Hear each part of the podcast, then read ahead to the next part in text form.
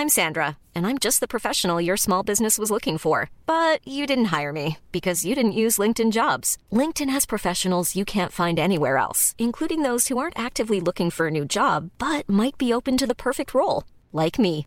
In a given month, over 70% of LinkedIn users don't visit other leading job sites. So if you're not looking on LinkedIn, you'll miss out on great candidates like Sandra. Start hiring professionals like a professional. Post your free job on linkedin.com/people today. Coucou. Le 20 juin 1994, David Bain, qui a 22 ans, part de chez lui à 5h45 du matin pour distribuer le journal. Au moment des faits, il vit encore chez sa famille avec ses parents, ses deux petites sœurs et son petit frère dans le grand manoir familial. À 7h09 ce matin-là, les secours reçoivent un appel de détresse. Au bout du fil, David hurle à moitié soufflé et en larmes qu'il vient de rentrer chez lui et que toute sa famille a été massacrée. L'affaire, qui semble très simple pour les experts que vous êtes et même déjà résolue en quelques lignes, cache en réalité énormément de secrets. Rupture amoureuse, famille déchirée, inceste et satanisme. Bienvenue pour une nouvelle HVF.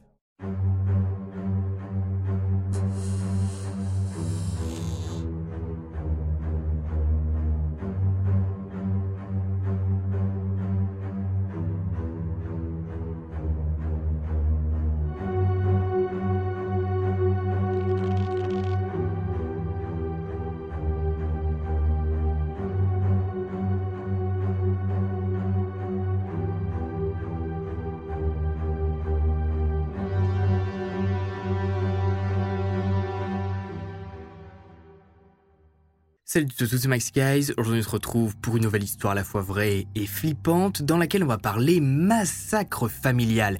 Et pas n'importe quel massacre, celui de la famille Bain. Famille qui, après avoir été décimée à coups de fusil, a eu le droit à une adaptation en série télévisée, à des livres et également à des centaines d'articles résumant ben, pourquoi il y a eu un quintuple meurtre. Tout ça pour vous dire que pour une fois, le coupable n'est peut-être pas celui à qui vous pensez.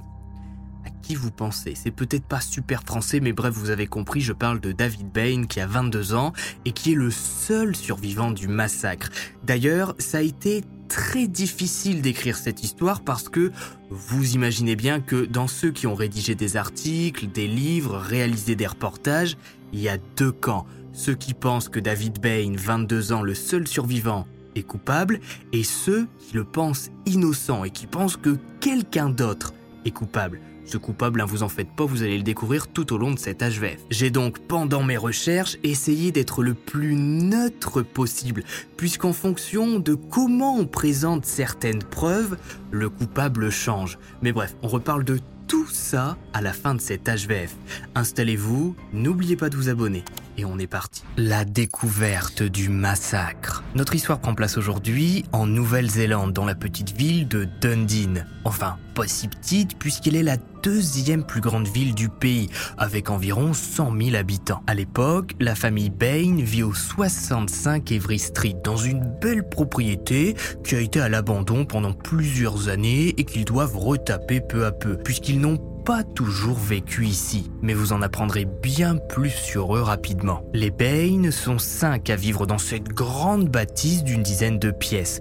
Robin et Margaret sont les heureux parents de cinq enfants.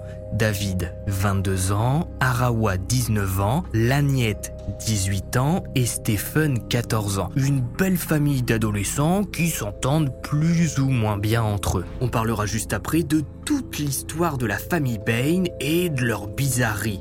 En attendant, place au massacre. Le lundi 20 juin 1994, David est le premier à se réveiller chez les Bain. Il a depuis quelque temps un petit job de livreur de journaux pour pouvoir il espère partir de chez lui. David, c'est un peu le gamin renfermé de la famille. Il a pas beaucoup d'amis, est très timide, s'entend plus ou moins bien avec ses parents, mais à 22 ans, eh bien, il aimerait bien avoir sa propre indépendance. Et à l'époque, vu qu'il suffisait pas d'avoir les bourses du Crous pour partir de chez papa et maman et foirer son année de fac, je parle en connaissance de cause, hein, et ben les gens faisaient comme David, ils livraient des journaux. Le gamin fait pas ça par passion. David part de chez lui à 5h45. Il a 150 exemplaires du Otago Times à livrer aux travailleurs du coin, et malheur à lui s'il oublie une maison.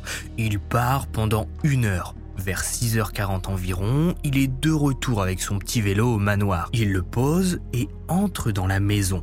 Même si à 7 heures ses parents doivent être réveillés, ses frères et sœurs aiment bien dormir un peu. Mais bizarrement, David n'entend aucun bruit. Vous savez, ces bruits de vie, le plancher qui craque sous les pas, l'eau qui coule, quelqu'un qui croque sa tartine. Rien.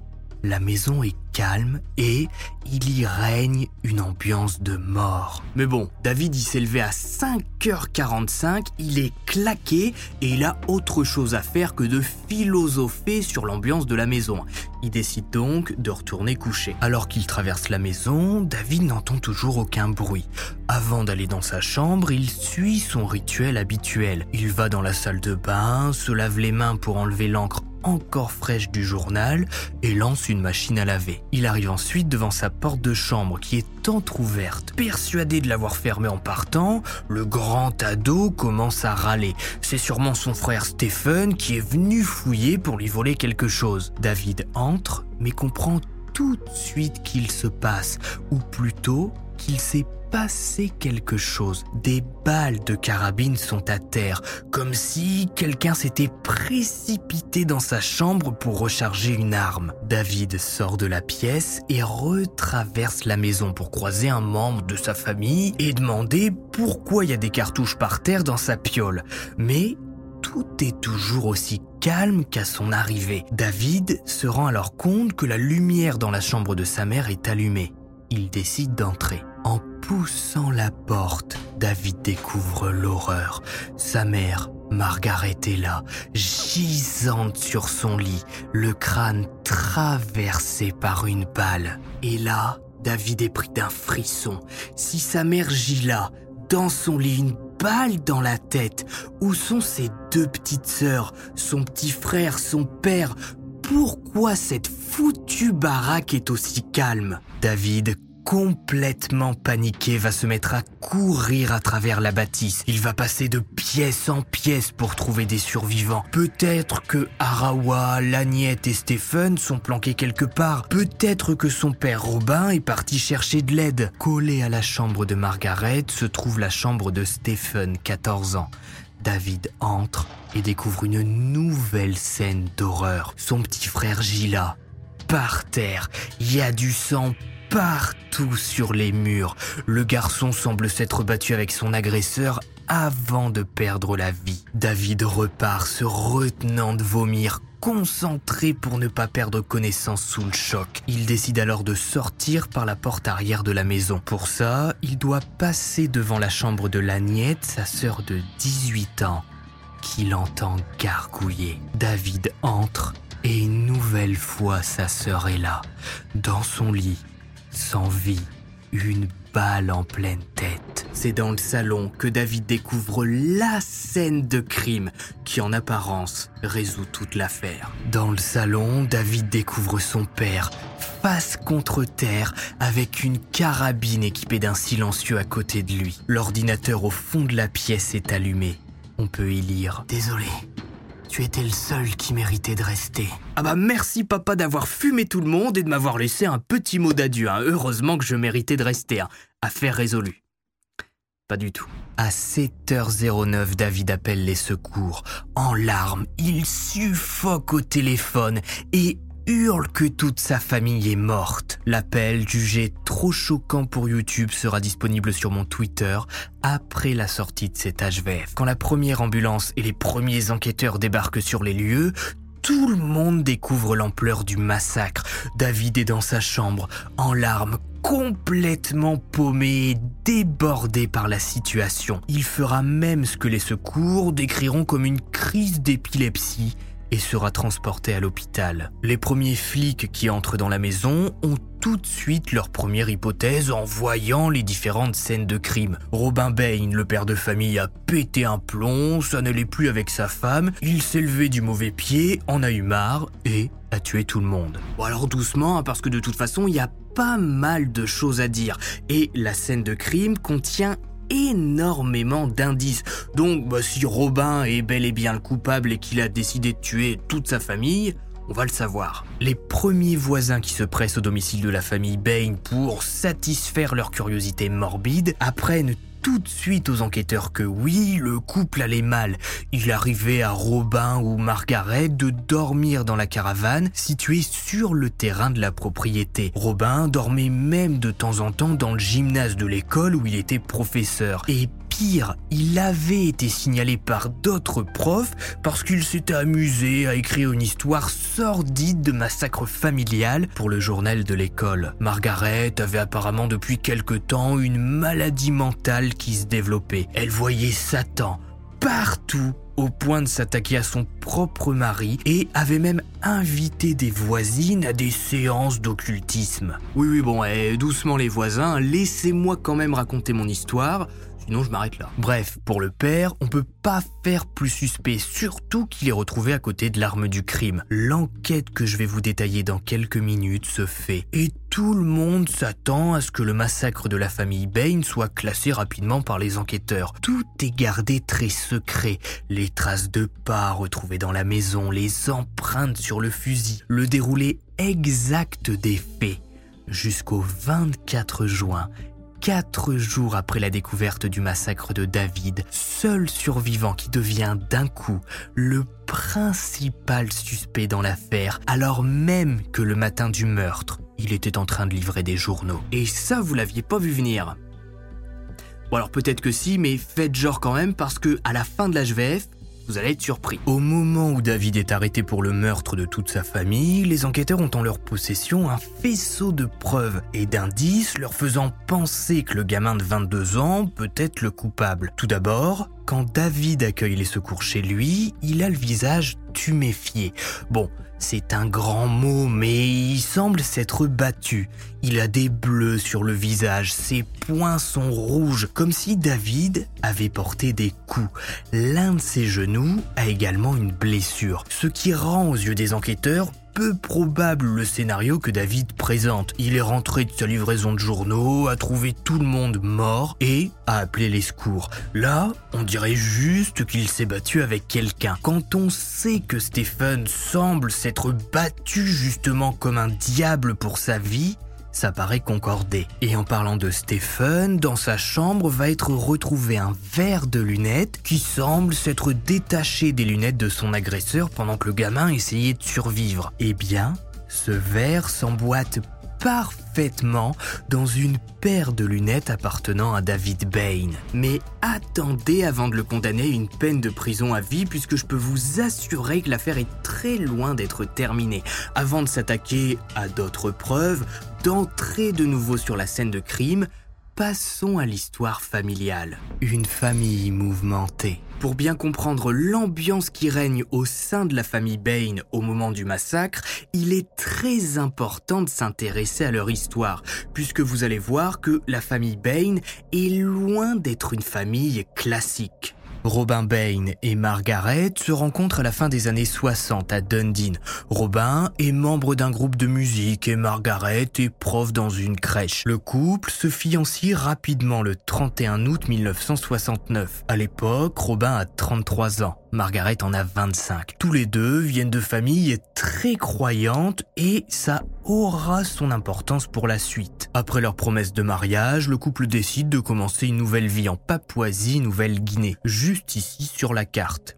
Voilà, on a tous appris quelque chose. Robin devient alors professeur à Kwikila et Margaret, d'après ce que j'ai pu lire, lors de son séjour en Papouasie, se concentre sur la musique, en s'entraînant au piano et en donnant des cours aux gamins du village dans lequel le couple s'installe. Le problème, c'est que Margaret est quelqu'un de très extraverti et qui, par définition, aime aller vers les autres sans trop se poser de questions. Elle se laisse porter par la discussion et les invitations, au point de se retrouver un jour dans une soirée un peu mystérieuse, entourée de vieilles dames du village racontant qu'elles ont des pouvoirs mystiques. Elles expliquent à Margaret qu'elles peuvent séparer leur corps de leur âme, qu'elles ont vécu une vie antérieure, et surtout qu'il est toujours important d'avoir sur soi une petite pendule pour savoir ce que Dieu veut. Pour avoir un exemple concret, Margaret va tellement se laisser porter par ses théories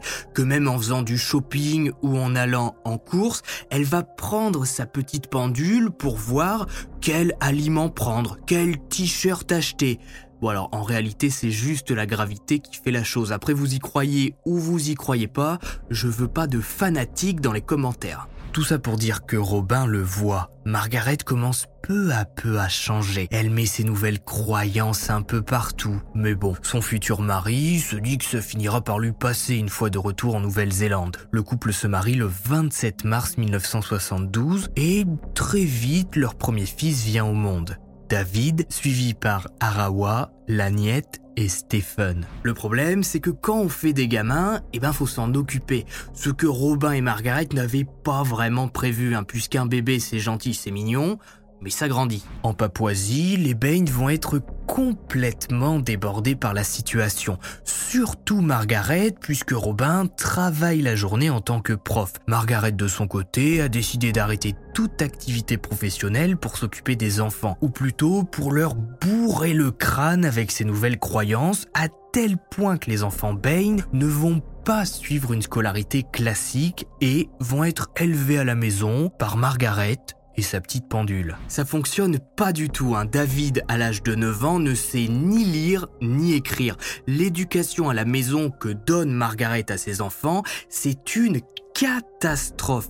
Mais heureusement, sa sœur, Val, qui rend visite régulièrement la famille, va pousser Margaret à scolariser les enfants bah, dans l'école du village. Pour les plus petits, ça va, ils ont le temps de rattraper leur retard et d'apprendre à lire et à écrire. Mais pour David, qui est déjà grand, c'est très compliqué de réapprendre les bases. Il est moqué par ses camarades, vu comme le débile du coin, élevé par sa mère à moitié vaudou sur les bords. Bref, il est rapidement déscolarisé à cause du harcèlement qu'il subit et il va tout doucement adhérer plus ou moins aux croyances de sa mère. En même temps, c'est l'enfant qui a passé le plus de temps avec Margaret, donc forcément qu'à un moment ou un autre, il allait finir par y croire, voyant que le monde réel ne veut pas de lui à cause de ses difficultés. Même si David a des petits soucis, ça ne l'empêche pas de très bien s'entendre avec ses frères et sœurs et de passer des bons moments avec eux lorsqu'il rentre de l'école.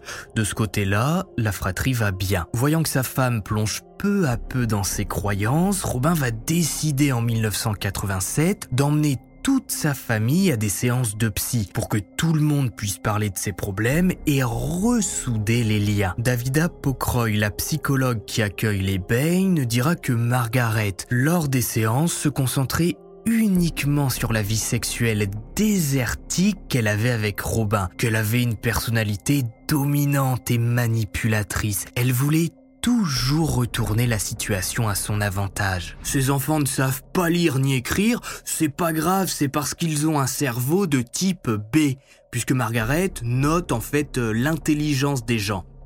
C'est ce que les femmes du village, une fois de plus, lui ont appris. Finalement, Davida Pocroy va clairement expliquer aux Bain qu'elle ne peut rien pour eux, à part leur conseiller de retourner à Dundee et de quitter la Papouasie pour que Margaret retrouve un environnement stable, loin de ses croyances occultes. Davida dira qu'au moment où elle a appris le massacre, elle n'a malheureusement pas été surprise.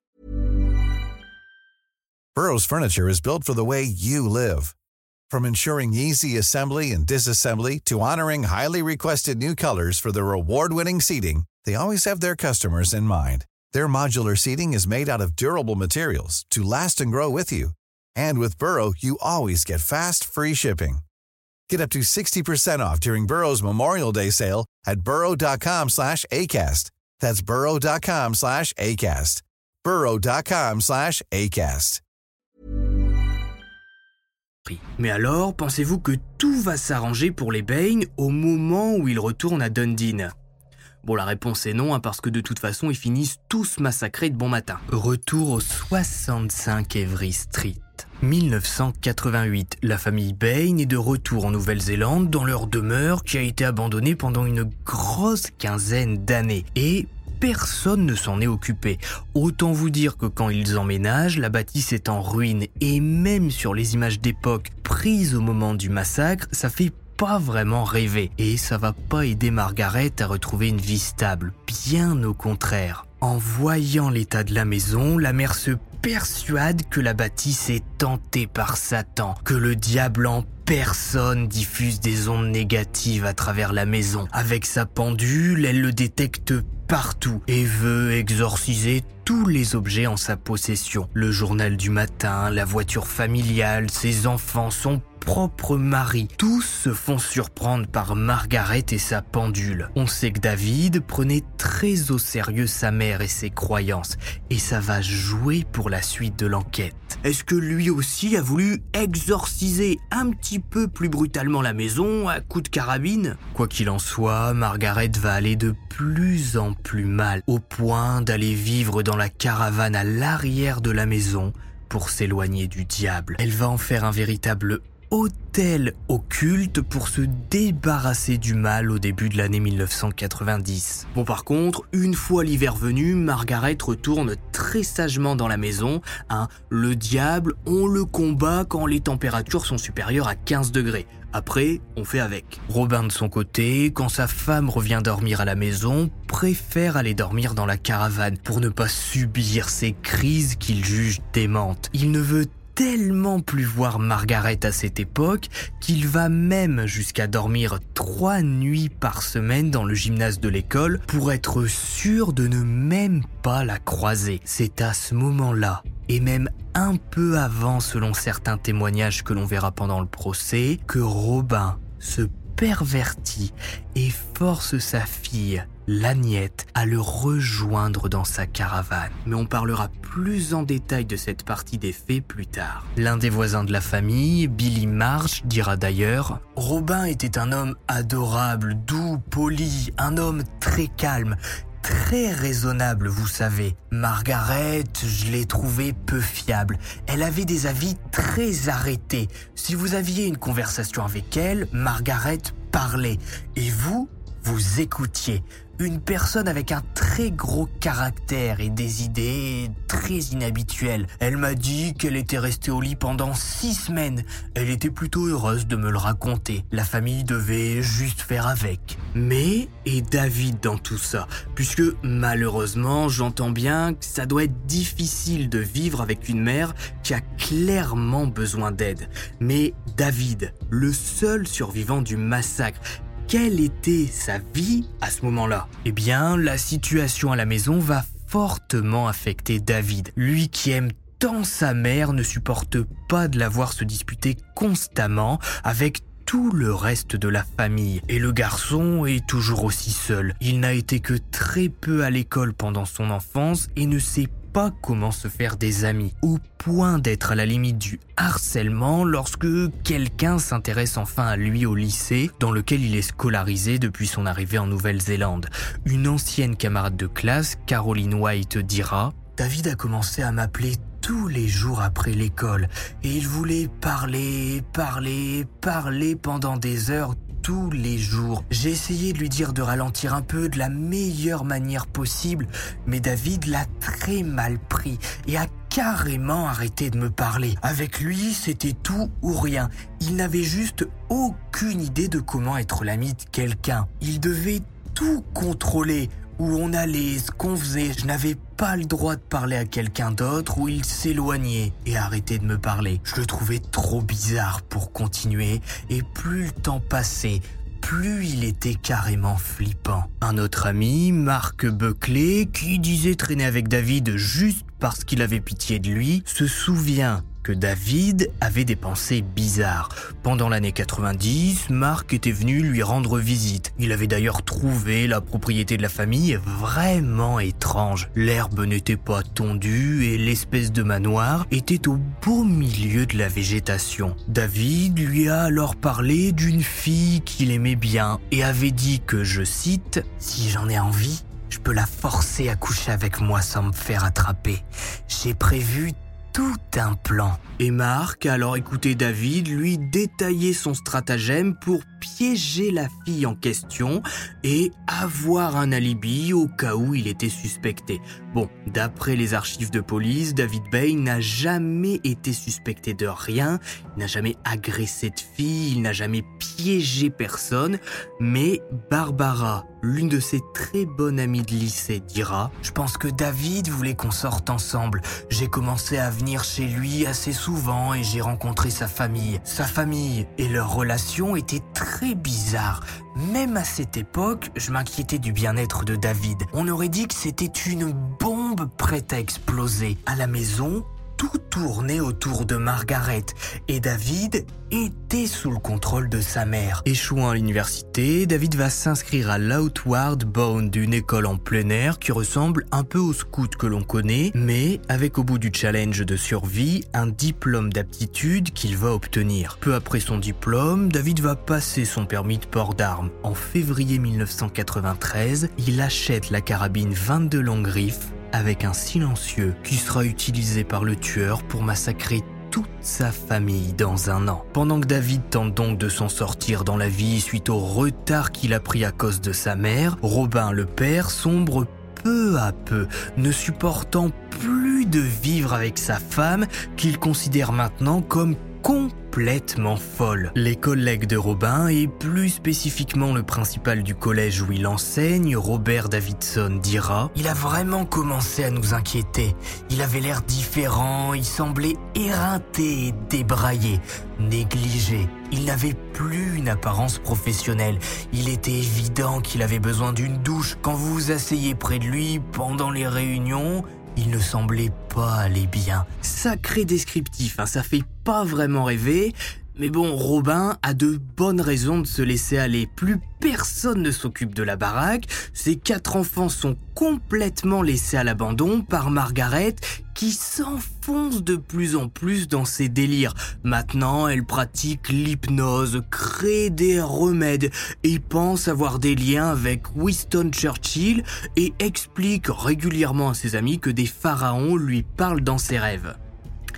Top. Et puis voilà, je pourrais vous parler de la famille Bain pendant une heure encore. Je pourrais par exemple citer le fait que Margaret tient un journal intime à l'époque et qu'elle raconte que David est son enfant préféré, celui qui lui obéit le mieux, celui qui ne la prend pas pour une folle, contrairement aux autres. On pourrait aussi parler du fait qu'avant sa mort, Margaret était en train de construire une nouvelle maison dans le terrain avec l'aide de David pour créer un petit jardin d'Éden, un sanctuaire dans lequel la famille pourrait s'éloigner des pressions de la vie moderne, être en paix, comme une secte, se couper du monde pour de bon. Dans tous les cas, Robin Bain n'a jamais eu son mot à dire et jusqu'au moment des faits, tout le monde le décrit de plus en plus déprimé. À partir de là, au moment où l'enquête familiale se termine, deux théories vont s'opposer. Bon, j'espère que vous les avez devinées, hein, sinon c'est pas grave, je vous l'ai dit. La première, David a été manipulé par sa mère. Elle lui a monté la tête, lui a demandé de tuer tout le monde pour les libérer du mal en lui expliquant que seul lui devait rester en vie pour que la famille baigne ne s'éteigne pas. La seconde, Robin, le père, était au moment des faits dans une violente dépression. Il ne supportait plus sa vie familiale, n'en pouvait plus des crises de folie de sa femme et de se tuer au travail pour entrer le soir dans la porcherie qui était devenue sa maison. Le matin des meurtres, il pète un plomb et tue tout le monde? Pourtant, j'ai mentionné l'inceste en début d'HVF et je vous en ai quasiment pas parlé pour l'instant. Et pour une bonne raison.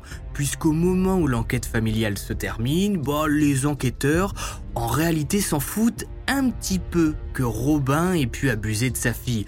Pour eux, ils ont déjà le coupable parfait, le seul survivant du massacre. basta. Revenons-en à l'enquête. Les preuves contre David Bain. Je vous ai parlé en début d'HVF du visage tuméfié de David et du verre retrouvé dans la chambre de Stephen. Mais les enquêteurs expliquent avoir d'autres preuves pointant David. Concernant Lagnette, Arawa et Margaret, il n'y a pas grand chose à dire. Elles ont tout été tué à bout portant avec le silencieux. Celui qui nous intéresse, c'est donc Robin. A-t-il vraiment mis fin à ses jours après le massacre? Est-ce que l'angle de tir est réaliste? A-t-il eu les bras assez longs pour faire feu avec la carabine? On parlait de ce problème dans l'HVF sur la famille Bamber. Vous savez, une famille anglaise qui, elle aussi, malheureusement, a été massacrée et euh, apparemment, le coupable s'était lui-même tiré une balle avec la carabine. Sauf que les scientifiques ont démontré qu'il n'avait pas le bras assez long pour tirer sur la gâchette et se tirer une balle. Si vous n'avez pas vu cette HVF, elle est en haut à droite. Pour Robin, c'est le même problème. Les enquêteurs vont réaliser plusieurs tests. Tout d'abord, l'angle utilisé pour tirer est étrange, sur le côté. Pour pouvoir tirer pour que la balle sorte bien du silencieux, Robin aurait dû tirer à 10 cm de sa tête, sachant que la gâchette du fusil est déjà à 1m13, vous m'appelez si vous avez des bras qui font 1m23. Alors des tests vont être réalisés, il aurait pu réussir à se tirer dessus,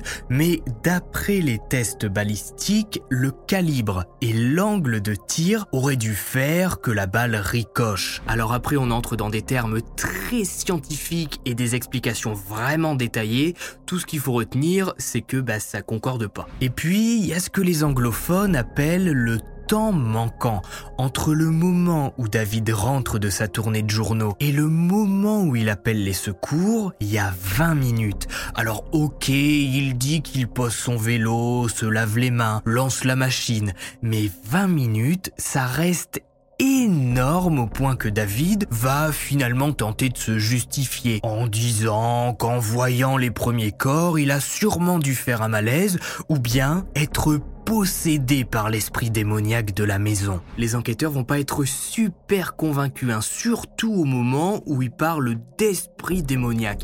Et David va même aller encore plus loin bah, lors de ces différents interrogatoires, puisqu'il va dire que au moment où il découvre les corps de sa famille, il a eu une impression de main noire, c'est-à-dire d'être possédé en fait par un démon, que quelqu'un contrôlait ses mains et contrôler ce qu'il faisait.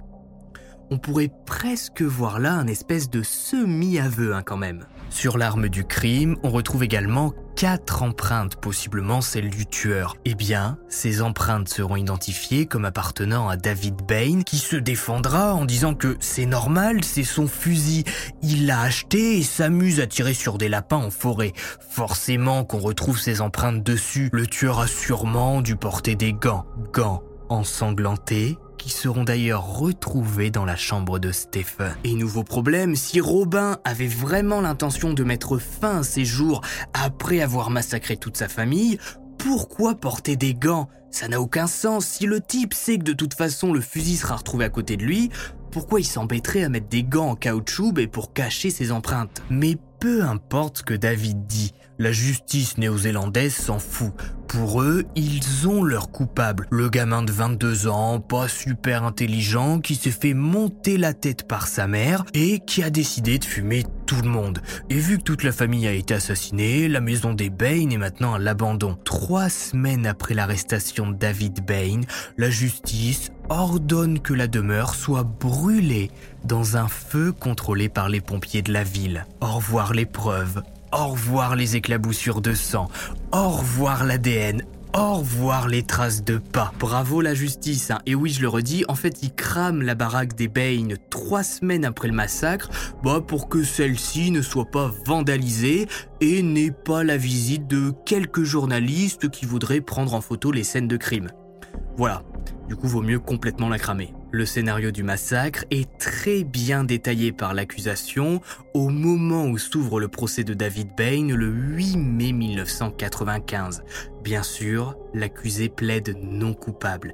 Et voici le scénario ben, que la justice entend. Vers 5 heures du matin, ou plutôt le matin du lundi 20 juin 1994, David s'est levé et s'est habillé. Il a sorti de sa garde-robe son fusil semi-automatique Winchester de calibre 22. Il a pris des munitions dans l'armoire et a ensuite tiré et tué dans un ordre inconnu sa mère, ses deux sœurs et son frère. Il y a eu une lutte violente avec Stephen qui a été en partie étranglé et abattu.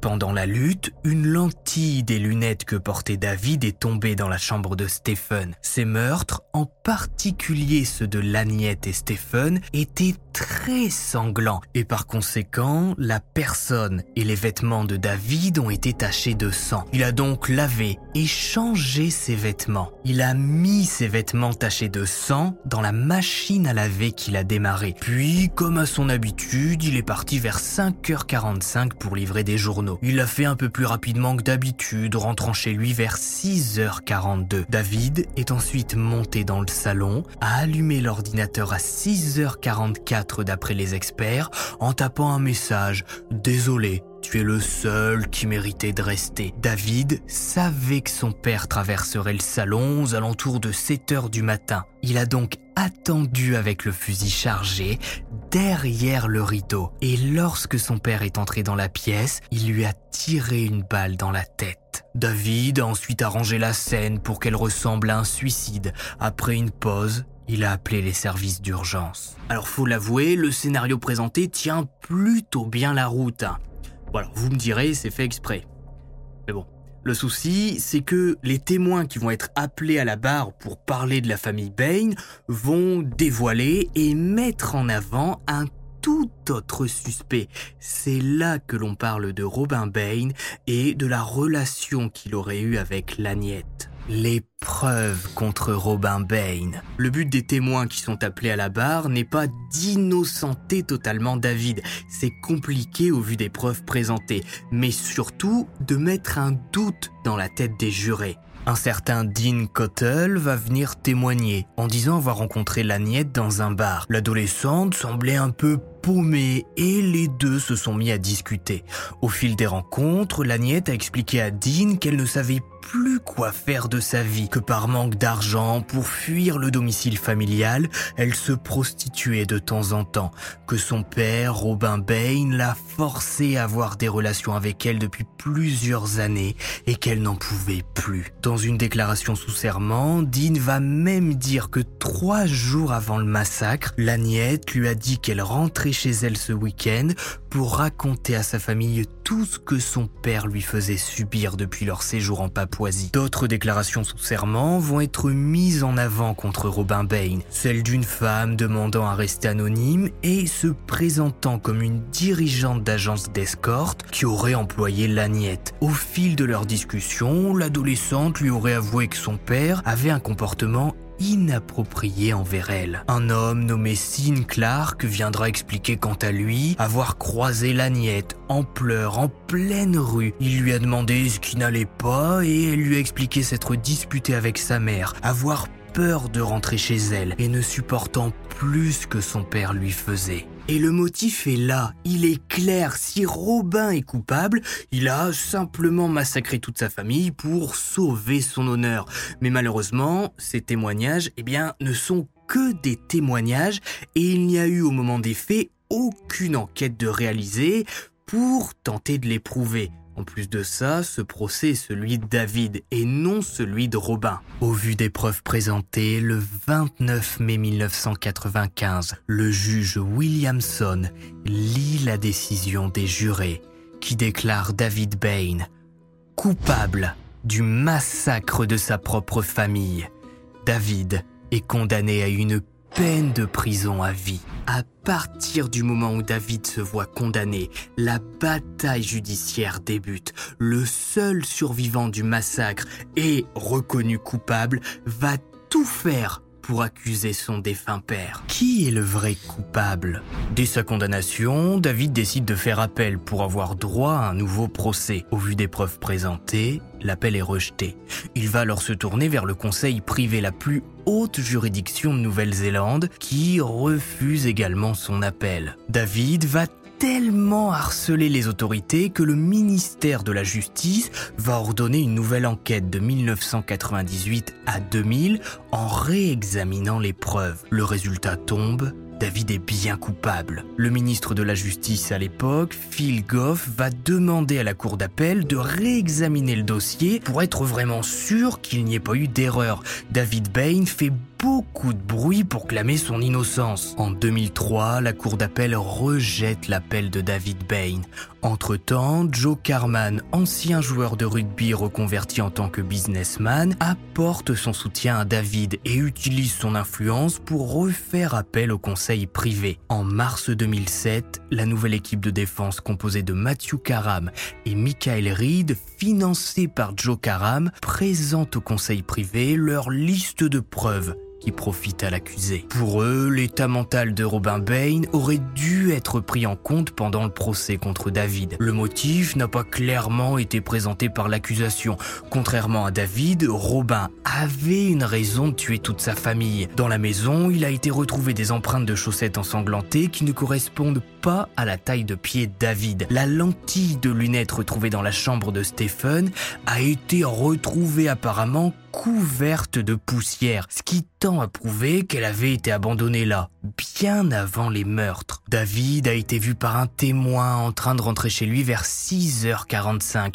Donc, si l'ordinateur a été allumé à 6h44, l'accusé ne peut pas être coupable. Au vu des preuves présentées lors de l'audience par Matthew Karam et Michael Reed, le conseil privé déclare que le doute profite à l'accusé le 15 mai 2007 David Bain est libéré sous caution en attente de son nouveau procès. La suite est simple hein, de toute façon, soit David Bain est de nouveau reconnu coupable du massacre et cette fois-ci c'est terminé pour lui, soit le doute profite à l'accusé et indirectement Robin Bain, le père, devient coupable aux yeux de l'opinion populaire.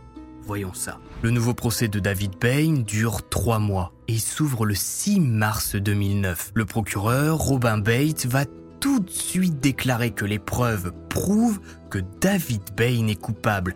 Tout est solide dans le dossier, les horaires, les éléments scientifiques et les preuves circonstancielles. Pour l'accusation, Robin n'est clairement pas le tueur. Certes, d'après les témoins, c'était un pervers, dépressif, mais il n'avait pas le profil pour d'un coup se réveiller un matin et tirer sur toute sa famille. Pendant trois mois, le second procès de David Bain va être bien plus complet que son premier jugement. Toutes les preuves vont cette fois être discutées. Je vais pas tout vous répéter, tout est de nouveau présenté en gros. Le 5 juin 2009, le jury rend son verdict. David Bain, après 13 années passées en prison, est déclaré non coupable du massacre de sa famille, le doute profitant à l'accusé selon les jurés qui, pour la plupart, le soutenaient déjà avant le procès et pour certains sont même venus l'embrasser à sa sortie du tribunal avant de participer à sa soirée de libération. Et vous le savez, un procès aux assises ne se gagne pas uniquement sur les preuves présentées, mais aussi sur l'émotion, sur le doute que l'on arrive à mettre dans la tête des jurés.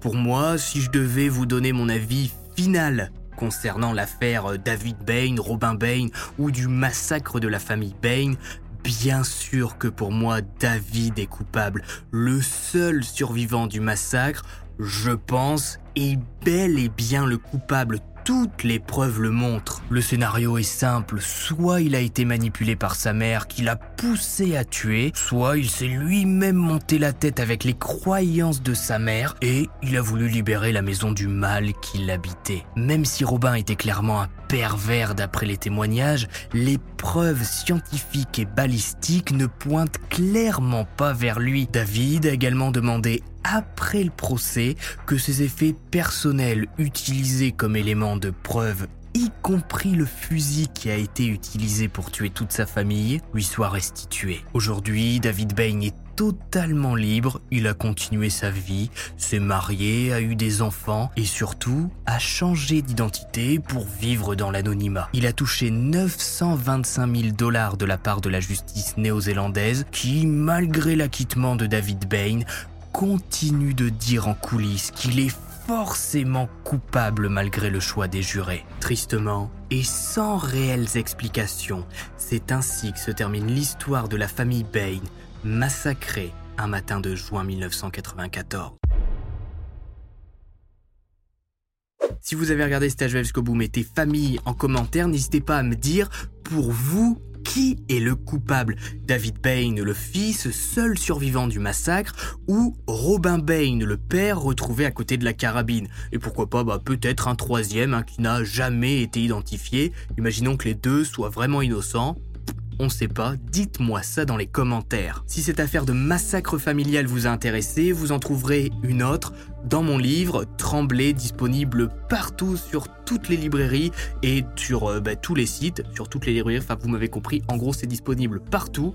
Voilà, il y a 10 histoires vraies et flippantes à l'intérieur, on parle disparition, meurtre, tueur en série, massacre familial tout ce que vous aimez en gros. Hein. Bref, c'est Max Cage, n'oubliez pas le pouce bleu, de vous abonner, ça fait toujours plaisir. On se retrouve sur Twitter pour ceux qui veulent écouter l'appel de David Bain au 911. Et puis, bye